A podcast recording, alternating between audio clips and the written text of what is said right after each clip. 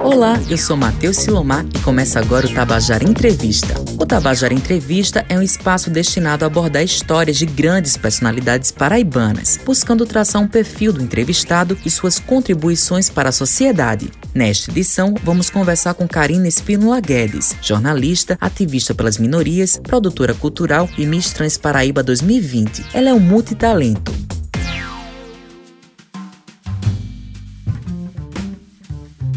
Karina começou logo cedo a lutar pela resistência e sobrevivência de seu reconhecimento na sociedade. Dá voz às causas da comunidade LGBTQIA+, promovendo diálogos e debates em lives em seu Instagram, que é o arroba k_espínola. Karina, seja muito bem-vinda ao Tabajara Entrevista. Obrigada, Matheus e todo mundo da Rádio Tabajara por este convite. Fico muito lisonjeada de estar aqui, podendo falar um pouco do meu perfil e da minha história. Karina, a gente começando a nossa entrevista, quem é Karina Espínola? Karina Espínola é um menino, biologicamente falando, que aos 16, 17 anos de idade começa a fazer o processo de transição com o apoio da família e dos amigos. E em seguida vira Miss, maquiadora, empreendedora, jornalista e agora ingressando também no meio político. Karina, conta um pouco o que é ser trans aqui no Brasil.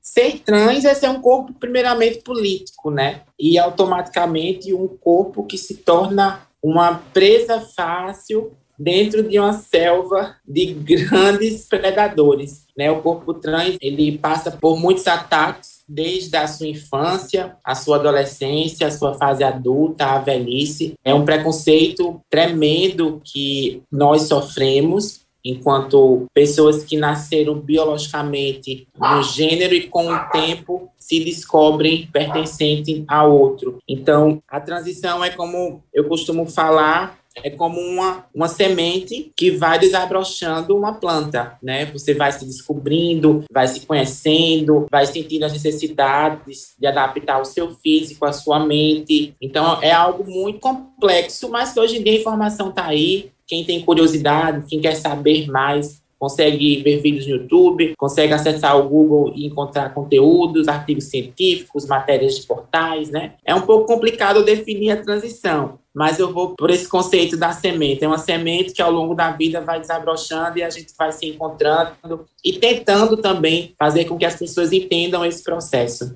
Karina, então qual a importância da ocupação dos espaços para você enquanto mulher trans? Qual a importância desse seu local de fala na sociedade? Primeiramente, é uma questão de, de, de referência para outros corpos que nem o meu. Saber que nós não devemos propagar esse discurso de massa de que somos marginalizadas, estamos sempre na vulnerabilidade, que dependemos exclusivamente de cotas para alcançar determinados espaços. Então, eu vejo como a ocupação dos espaços sendo, primeiramente, algo pessoal de cada indivíduo e depois para representar uma coletividade quando a gente consegue alcançar determinados objetivos. Alcançar, no caso, esses lugares que são diariamente colocados como não pertencentes aos nossos corpos, e também a questão mercadológica, social, de que o mundo vive essa competição, né? Todo mundo quer o seu lugar, todo mundo quer ocupar o seu espaço. Então, na questão da na comunidade LGBTI, a gente enxerga que existe um preconceito é, sobre as questões de gênero e orientação sexual, diferente da sociedade heteronormativa, que o preconceito é por causa da cor, da religião, da raça, da etnia, né? São outros preconceitos que, no nosso caso, somam esses da sociedade heteronormativa, mas esses por nós sermos corpos né, de uma comunidade excluída, marginalizada, de minorias, né? Por mais que fale que nós somos maioria, mas dentro dos espaços, essa ocupação de lugares, ainda somos poucos, precisamos cada vez mais levar um, um discurso plural, de entender as pessoas da forma que elas são, sem preconceitos, sem estigmas e é muito complicado quando a gente vê essa coesão social que exerce em todos os indivíduos, não só na comunidade LGBTI, mas a sociedade em si julga a questão do peso, a altura, a vestimenta, as unhas. A gente vai para o meio acadêmico, a gente se depara com aquele método que a gente tem que se adaptar, que a gente tem que se podar, a gente tem que se lapidar. E é complicado, né?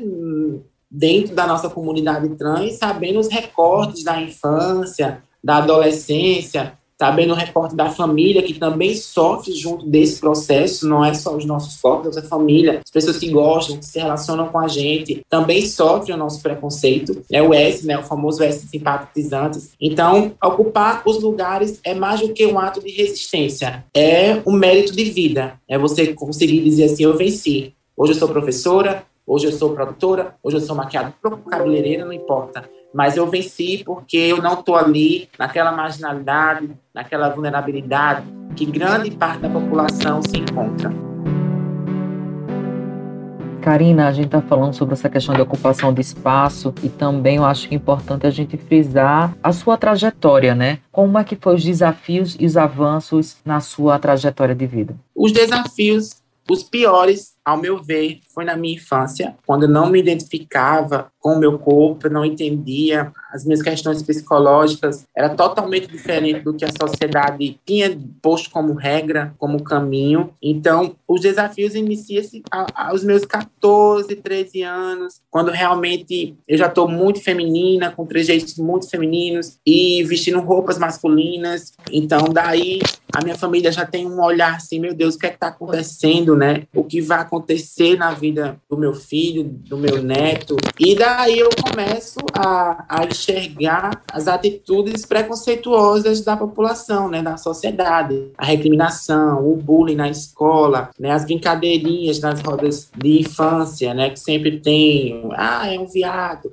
ah, é um é feminado, ah, então isso eu vou somando, somando, com 16, 17 anos, Conheço a noite LGBT, então conheço shows de performistas, drag queens, e conheço o meu da balada com minha mãe. Minha mãe me levou à balada, a primeira vez foi com ela. E dali então eu começo a me identificar e me sentir bem no gênero oposto, no gênero feminino. Só que como eu, sempre tive uma veia artística muito forte, eu comecei como personagem, como a drag queen, né? Também já com o nome Karina, mas era Karina Caran. E dali eu comecei a tomar hormônios, automaticamente eu comecei a fazer minha transição sem saber porque eu era só até então um personagem. Nesse personagem, eu fui me identificando, eu fui criando, até chegar ao ponto de eu não me sentir bem mais como criador, apenas como uma criatura. Eu acredito que o pior da minha trajetória foi a minha infância, para minha fase adolescência. E em seguida, com 21, 22 anos, já tô, já tenho feito minhas primeiras cirurgias plásticas, já estou usando meu nome social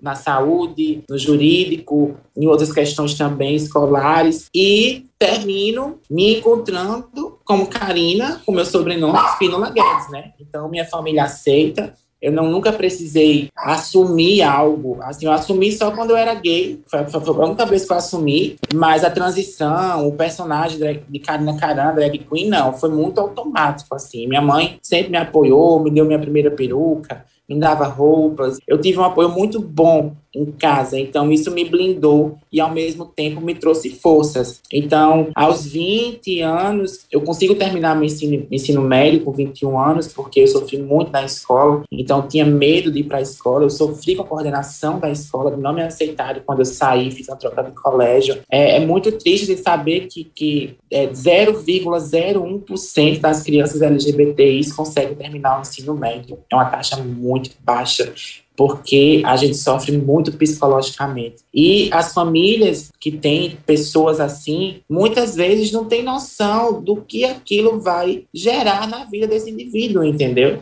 Então, eu termino meus estudos sempre viajando, São Paulo, Curitiba, né, nesses eixos, conhecendo outras culturas, conhecendo movimentos sociais, conhecendo ONGs a favor da nossa pauta. E daí eu me lapido quando eu tenho o meu primeiro relacionamento sério, depois da minha transição, onde eu vivi uma experiência única e através desse relacionamento, desse equilíbrio né, emocional do amor, eu consigo me fazer um vestibular e ingressar na universidade. Então, assim, eu conheço as cotas, eu conheço os acessos a bolsas, porém eu nunca tive a facilidade de entender esses mecanismos. As políticas não me alcançaram, que nem outras políticas de trabalho, de nome, de saúde. Essa a política da educação para a nossa comunidade eu vejo como muito falha, é muito difícil, porque geralmente quem auxilia essas crianças, esses adolescentes a fazer esses cadastros, esse caminho, são professores, são alunos mais antigos, são amigos que já estão à frente, né? Então, a gente, quanto corpos LGBTIs, a gente não tem muito apoio. A gente é muito recriminado, desde a família à sociedade. E a família, muitas vezes, não, não, não, não quer nem nos colocar ali para evitar o nosso sofrimento também tem esse, esse, esse, lado. Então, com 24, eu entro, 25, 24, eu entro na universidade, tranco o curso dois anos, questões financeiras, questões de trabalho, né? Eu estudava de manhã, trabalhava no call à tarde até à noite, vendia bijuterias, vendia roupas, vendia bolsas, fazia maquiagens, trabalhando em empresa de formatura. Então, assim, sempre trabalhando muito, nadando contra a maré, dormindo pouco, muita tensão psicológica, muita pressão social e não querendo também me enfraquecer, não querendo também largar tudo para cima, porque é uma luta de anos e eu, e eu não gosto de, de, de dizer não para muitos projetos, eu não gosto de dizer que não posso, que não quero. Eu digo, talvez, vamos ver, melhor forma, espero um pouco, futuramente, daqui a pouco, porque eu sou muito do sim ou do não. Eu sou do signo de Ares. Então, eu sou muito sim ou não. Eu não, para mim não tem maybe, para mim não existe talvez. Para mim é yes ou não. Então, essa trajetória é, é assim, Matheus, é de desafios, é de lutas, é de noites em claro, é de muito enfrentamento com minha própria comunidade, é muito enfrentamento que eu passo pelos meus posicionamentos, pela minha história de vida, pelo percurso que eu trilhei e que venho trilhando. Hoje eu, eu me considero uma pessoa pluripartidária, eu, eu, eu considero não só politicamente, mas na questão de vida, eu, eu tenho um olhar para todo mundo, desde aquele, aquela pessoa que está no supermercado pedindo dinheiro, aquela pessoa que está ali esperando um leite do TI de Covid. Eu absorvo tudo isso, eu sou muito humana. Isso vem da minha mãe, isso vem do meu pai da área de saúde, vem dos meus tios que trabalham sempre ajudando as pessoas a ter vida, né? Eu não tenho uma família política, eu não tenho uma família da área da advocacy. O meu crescimento foi extremamente dentro da área de saúde. Então, eu quebro a expectativa da minha família de não ir para a área de saúde, ir para a área né, que a gente diz assim da comunicação, eu sou a primeira comunicadora. É tudo muito desafiador e você quando você olha para essa trajetória,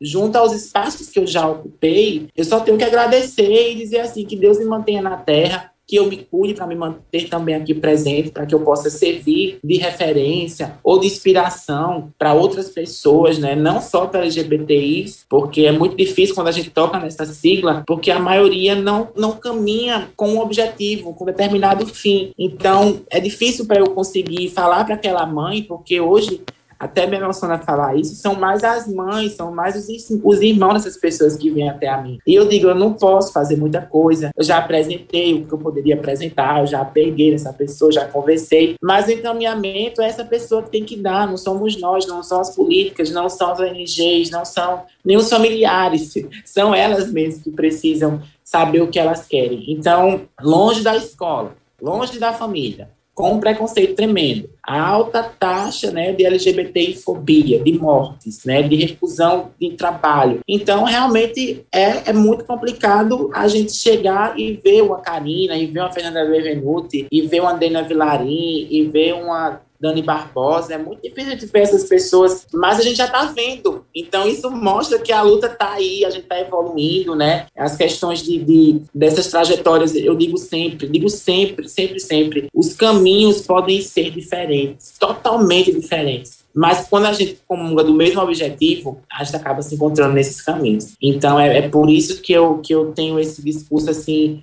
não é romântico, não é primaveril, mas é um discurso positivo. É um discurso progressista, positivo, que também eu não deixo de enxergar a realidade com números, com, com, né, com tudo isso que realmente é necessário a gente falar. Mas eu também não acredito que um discurso de ódio, de revolta, um discurso de ataque seja a melhor maneira da gente conseguir tanto ocupar lugares quanto a nossa própria trajetória de vida. Né? A gente está no lugar se lamentando reclamando, se vitimizando, por mais que não seja vitimismo, porque é uma realidade, mas as pessoas também têm seus problemas, as pessoas também têm suas dores, as pessoas também passam por preconceito, as pessoas também sofrem, não só nós por ser LGBTIs. Então, acredito muito no discurso de igual. E quando a gente discursa de igual, a gente consegue sim chegar em novos lugares, romper paradigmas, quebrar o preconceito e também se conhecer melhor e se permitir mais. Acredito que a permissão da gente em querer chegar em determinados lugares é muito importante.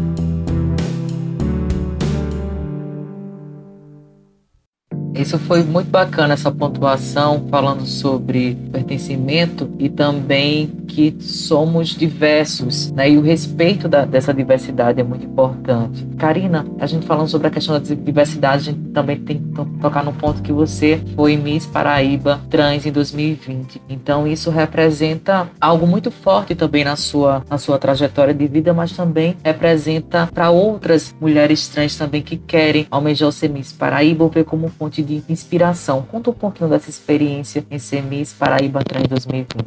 Matheus, é uma experiência única, né? Porque eu fui Miss Paraíba com 18 anos. Eu fui Miss Paraíba gay, né? Na coordenação de Cláudia e Pantera. Então, ali eu era criança, 18 anos, competindo com 18 candidatas, todas bem vestidas. E eu cheguei assim, no encaixe de última hora, representando Patos, né? A Terra do Sol. Meu traje típico era de gladiadora. Eu era guerreira do sol, nunca esqueci. E meu vestido era um maiô, que eu fiz uma saia de musseline e dei impressão de vestido. Então tem umas fotos que você até vê a alça do maiô, sabe? E eu ali eu ganhei. Então dali eu já quebrei paradigmas, porque eu não tinha aquela preparação. Eu não tinha um nome, porém eu fazia show em boate, que é muito importante. Eu digo para as meninas: façam show, façam lives, façam expressões artísticas das mais diversas, porque isso gera reconhecimento. Então eu já tinha um reconhecimento do público da noite, e eu também sempre tive um donzinho de falar bem. Eu só não era muito de sorrir naquele tempo, eu era muito nova. Minha mãe, você não sorriu um minuto, você fez carão o tempo inteiro. Eu disse, é, mas eu ganhei.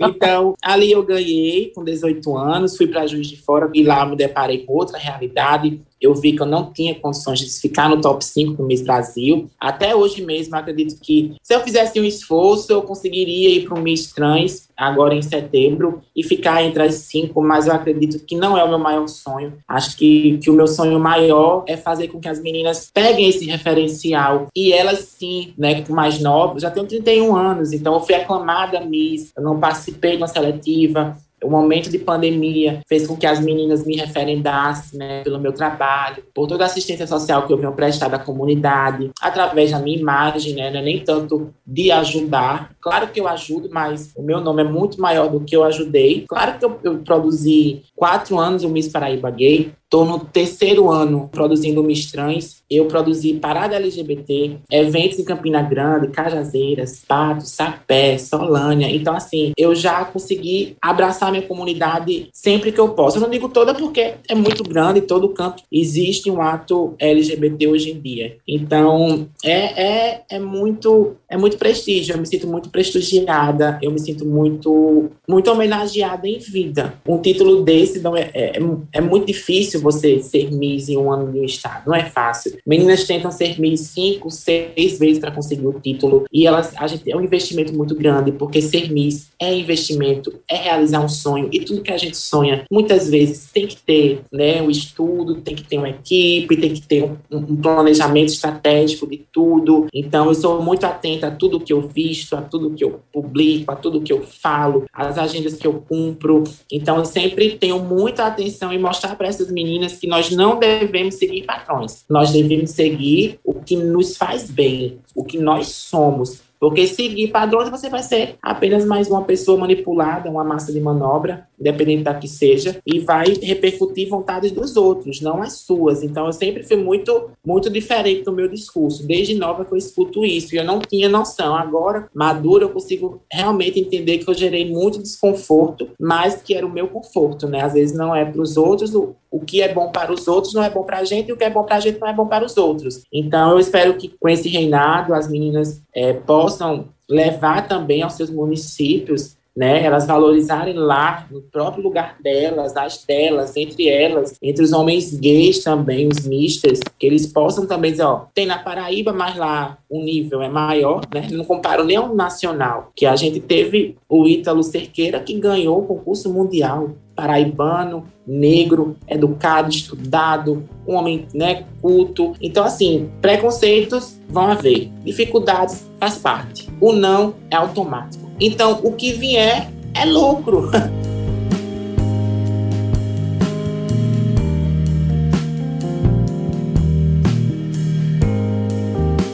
Ana, a gente está falando sobre questões de oportunidades e a partir da oportunidade a gente só pode ter oportunidade né, a partir de políticas públicas. Para você, qual a importância o que é que falta mais de ter essa assistência política voltada para a comunidade LGBTQIA+.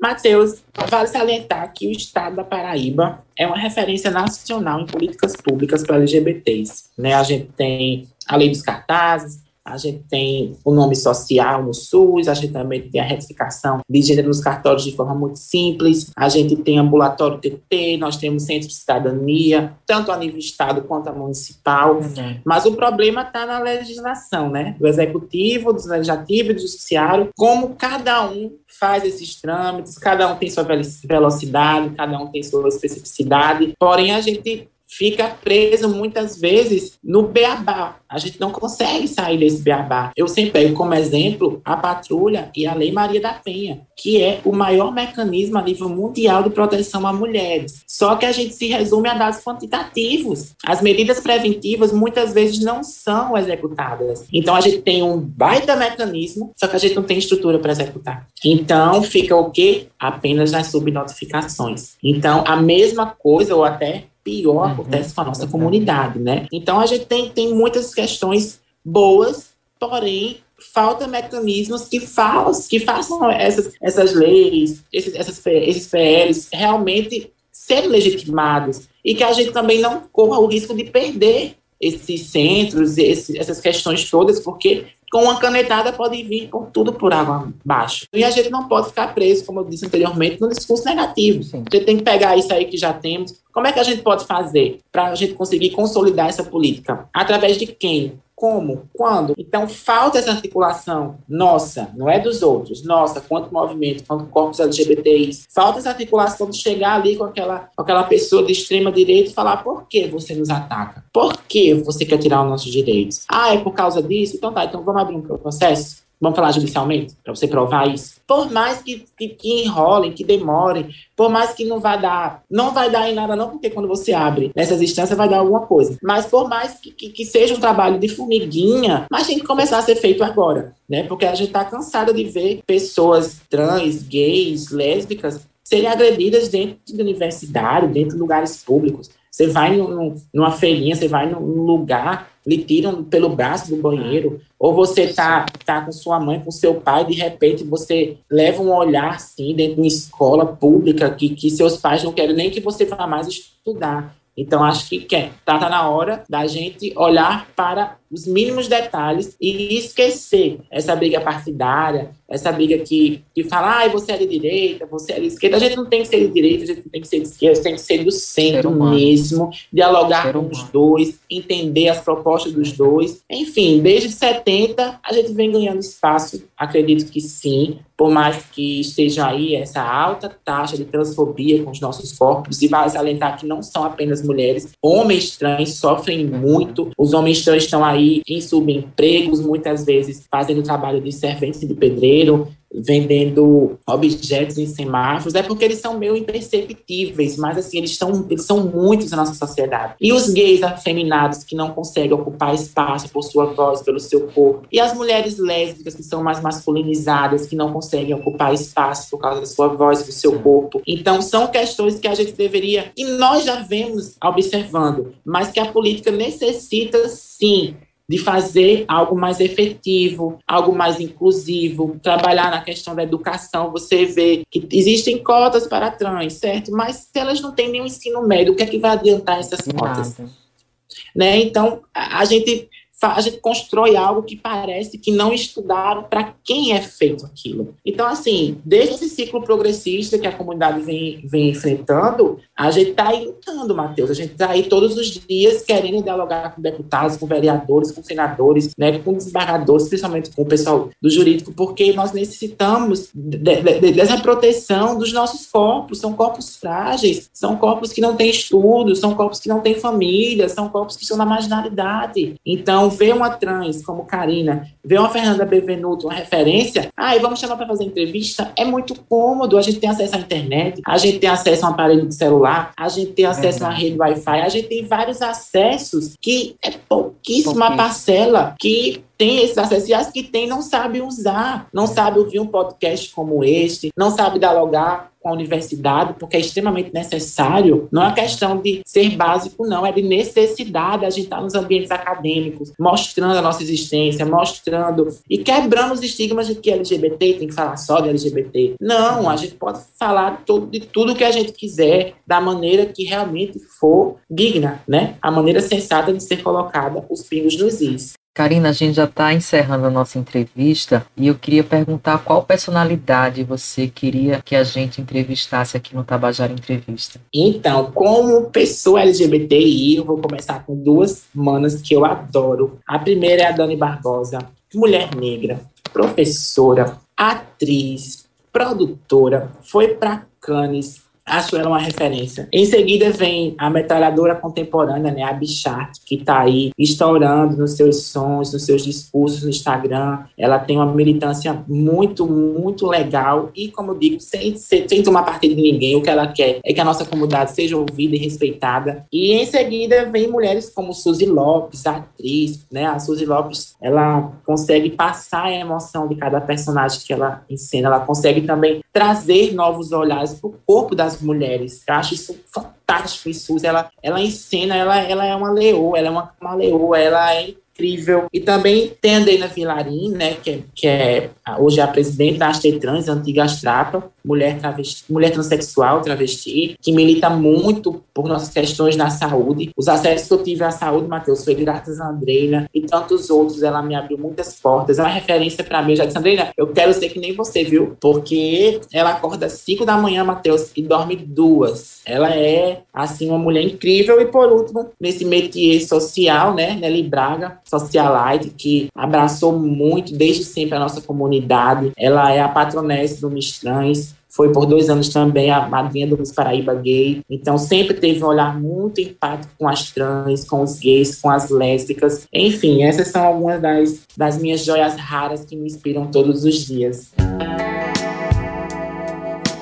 Karina, a gente está encerrando aqui um Tabajara Entrevista com você. A gente gostaria de agradecer a sua participação e parabéns pela sua brilhante trajetória, não só como pessoa, mas como profissional e também como ser humano. Obrigada, Matheus. Eu fico muito feliz com o convite. É, e quero dizer aqui para quem está ouvindo que eu tive o privilégio de estagiar no meu último período do curso de jornalismo, o oitavo período na Rádio Tabajara. Conheci essa equipe maravilhosa, essa empresa de comunicação só cresce, é tão inclusiva. Eu tive o privilégio de ouvir Bichar dentro da Rádio Tabajara. Então, não é só o que é bonitinho de ser visto, é o que ser, é ser bonitinho e trazer pra gente. Então, parabéns a todos vocês da Rádio Tabajara. Contem comigo, eu estou aqui sempre disposta a falar, a trabalhar. E parabéns, parabéns a todos vocês e muito sucesso nesse podcast que é maravilhoso. Eu venho acompanhando já e vocês são um show.